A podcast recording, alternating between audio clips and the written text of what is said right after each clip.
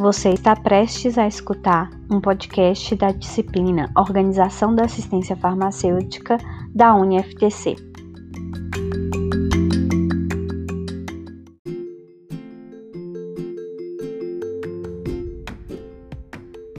Olá, pessoal. Nesse podcast eu vou falar para vocês sobre o plano de gerenciamento de resíduos em saúde.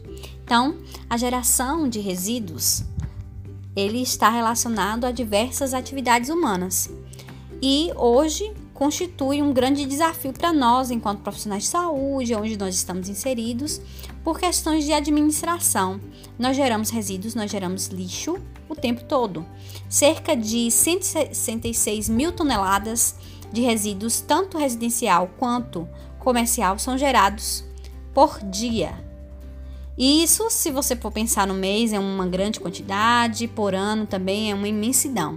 Então, resíduos nós estamos gerando o tempo todo. As instituições de saúde não são diferentes, elas também geram resíduos. E esses resíduos muitas vezes precisam de uma concepção, de um olhar diferenciado. Então, a, quando a gente olha para trás e olhando para a história, a partir lá da segunda metade do século XX, os novos padrões de consumo da sociedade, principalmente por conta da industrialização, fez com que a produção desses resíduos em saúde, resíduos de forma geral, ela vem crescendo continua, continuamente. E você observa isso por quê? Porque a gente gera lixo o tempo todo. Não tem um dia que você chega em casa que você não vai gerar lixo. Isso se aplica também à área da saúde. Então, nos últimos 10 anos, a gente teve um aumento da população brasileira. E esse aumento da população também leva a um aumento da geração de resíduos, porque existe um aumento da produção, da concepção de produtos.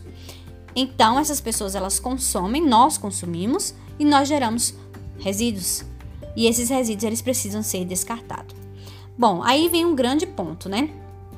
O descarte inadequado de resíduos, ele acaba produzindo vários problemas ambientais, que muitas vezes não são notados imediatamente por nós, mas tem a capacidade de colocar em risco não só o meio ambiente, né?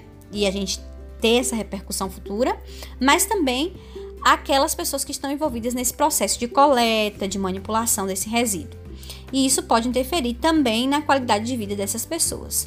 Então, o que a gente chama de resíduos de serviços de saúde é tudo aquilo que é produzido, né, um, algo final que é produzido depois de uma cadeia de produção, seja num laboratório de análises clínicas, de análises patológicas, citopatológicas, seja no hospital, numa farmácia, onde quer que estejam, esses resíduos eles acabam se inserindo dentro de toda essa problemática que eu falei para vocês.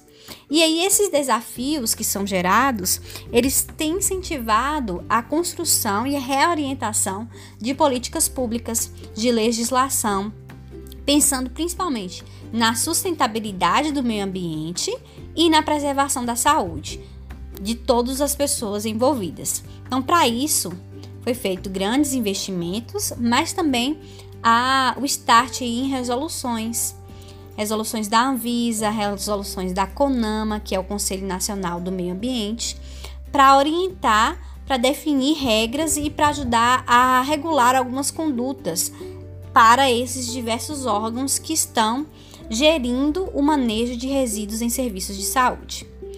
Então, a gente é, observa que os resíduos em serviços de saúde eles acabam tocando um pouco do nosso campo de atuação.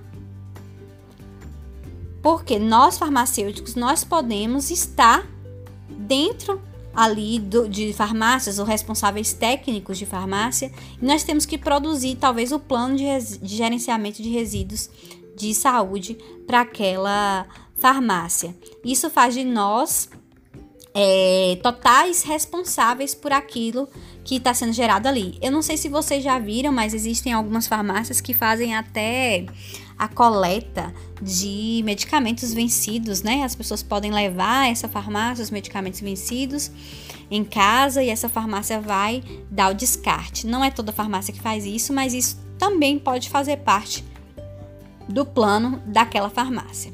Então, É, esses resíduos dos serviços de saúde, eles ganham esses destaques, como eu falei para vocês, nas últimas décadas. Essas resoluções da Anvisa e da CONAMA acabam dando orientação, né? Regulamentação e principalmente a, a Anvisa ela se destaca nesse controle, nessa fiscalização dos serviços que envolvem esses riscos à saúde da, da população. Então, a RDC 306 de 2004 e a resolução da CONAMA, que é a 358 de 2005, elas falam exatamente sobre isso, sobre o gerenciamento dos resíduos de saúde em todas as suas etapas. Então, define as condutas dos diferentes agentes nessa cadeia de responsabilidade dos resíduos em saúde, refletem também um processo de mudança de paradigma em relação a como tratar esses resíduos, ajuda a entender esse processo de análise, nesse processo analítico dos riscos envolvidos, ajuda também a entender a importância da prevenção como eixo principal do tratamento de qualquer resíduo em serviços de saúde. E a, a resolução 358, ela de forma específica acaba tratando esse gerenciamento sob o prisma da preservação dos recursos naturais e do meio ambiente. Ela acaba promovendo essa competência aos órgãos ambientais, estaduais e municipais e estabelece também critérios para que esses órgãos e, e, eles façam o licenciamento ambiental, dos sistemas de tratamento, da desti destinação final dos re resíduos de serviços em saúde. E a RDC 306? Bom, a RDC 306 tem o seu foco um pouco diferente.